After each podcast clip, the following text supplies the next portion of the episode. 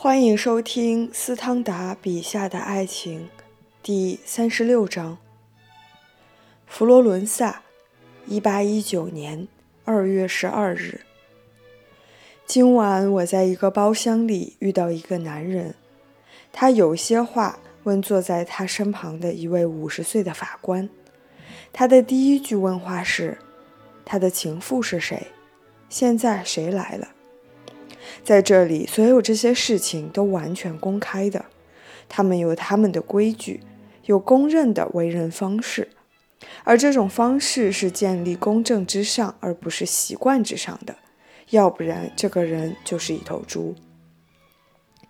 昨天，我的一位朋友从沃尔特拉来，问道：“有什么新闻吗？”有人在对拿破仑和英国人发了一通牢骚之后，用更引人注意的声调说。某某某夫人换了情人了，那个可怜的某某某绝望，曾和某王妃相好。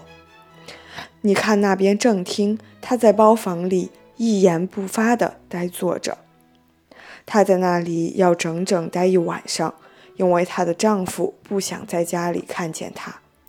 你瞧，在靠门的那个地方，那个可怜的谁谁谁满面愁容地踱着步。从远处数着那个不忠于他的人在向他的情敌送秋波的次数，他大大的变了，而且是处在绝望中。他的朋友们想把他送到巴黎和伦敦去，但没成功。他说：“只要一想到要离开佛罗伦萨，他就觉得像是死了似的。”在上流社会里，每年像这样的令人绝望的事有二十起。我已经连续观察了三四年了，这些可怜鬼简直是恬不知耻，把他们的隐私公诸于世。何况这里社交活动很少，还有当人们恋爱时，差不多就不再到社交场所去了。不应该认为崇高的激情和美好的心灵没有相同之处，在意大利也一样。只有充满激情的、较少因虚荣的千丝万缕搞得疲惫不堪的心，在这里能找到快乐，甚至在一般的爱情中亦复如是。比如，我在这里曾见过那种短暂的爱情，它引起感情冲动和一时的陶醉，而最狂热的激情从来就没有在巴黎的经线上出现过。今晚我注意到，意大利语有许多特有的名词，能形容千万种爱情的特殊情况。而如果要用法语来说，那就需要转弯抹角地说个没完。例如，当你从正厅后座密室坐在包厢里的那位你正想得到的女人时，她突然转过身去，不屑一顾，因为她的丈夫或者仆人刚巧经过包厢的栏杆。下面是这种人的主要特征：一、习惯于受深深的激情支配的注意力，却不能迅速地采取行动。这是法国人与意大利人最明显的不同。请看一个意大利人登上一车或者付一笔款，那才是法国人的愤怒。所以，一个最普通的法国人，只要他不是一个德马舒尔式的精神上妄自尊大的人。在一个意大利女人看来，总要显得优越。二，所有的人都谈恋爱，却不像在法国那样偷偷摸摸。丈夫可以是情人最好的朋友。三，没有人读书。四，没有社交活动。一个男人并不依靠他每天从两小时的聊天和在谁的家里做满足虚荣心的游戏而得到幸福来充实和占据他的生活。闲聊这个词无法译成立代例语。当人们出于激情有什么话要说时，那就说出来。不过，人们很少海阔天空的任意聊天。五，意大利不存在令人可笑的事儿。在法国，我们两人全都努力模仿同样的模式，而我又是评判你所模仿的那种举止的内行。在意大利，我不知道我看见的这种特殊行动是否会给那个做此动作的人带来欢乐，也不知我自己那样做是否会欢乐。在罗马，那种在语言或举止上所具有的习俗，在距罗马二百公里的佛罗伦萨，就或属于高雅或不可理解的了。人们在里昂讲法语，在南特也一样，而威尼斯语、那不勒斯语、热那亚语，互相之间几乎是完全不同。唯有同意从来只有一种共同语言印刷出版的那些人才说这种语言，即人们在罗马说的语言。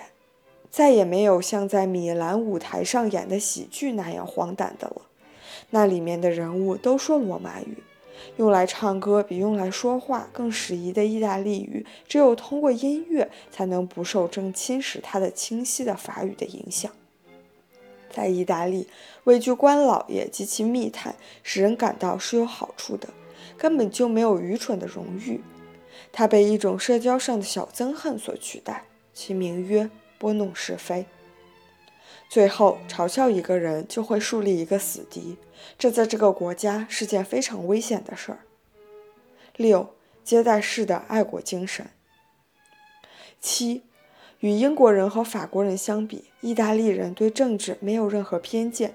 那里的人都会背诵拉封丹的诗句：“你的敌人正是你的主人。”八，我要说的最后一个性格特征是，当他们在争论中一下子没有找到证据来反驳他们的对手时，就会发起火来。这时，人们看到他们脸色苍白，这是极端明。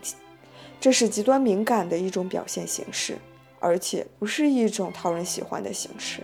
因此，这是我证明其存在而承认的最一般的一种形式。我曾想看到永恒的爱，在克服了许多困难之后，我获得今晚被引荐给西骑士和他的情妇。西骑士在他身边已生活了五十四年。我深受感动地走出这对和蔼老人的包厢。这就是享受幸福的艺术，是许多年轻人所不知道的艺术。两个月以前，我见到阿尔爵爷，我受到他的友好接待，因为我给他带去几本《密涅瓦》。他同蒂夫人住在他的乡间住所，就像人们说的，他同她相识已经三十四年。她仍然很美，但是在这种共同生活中，有一种深沉的伤感。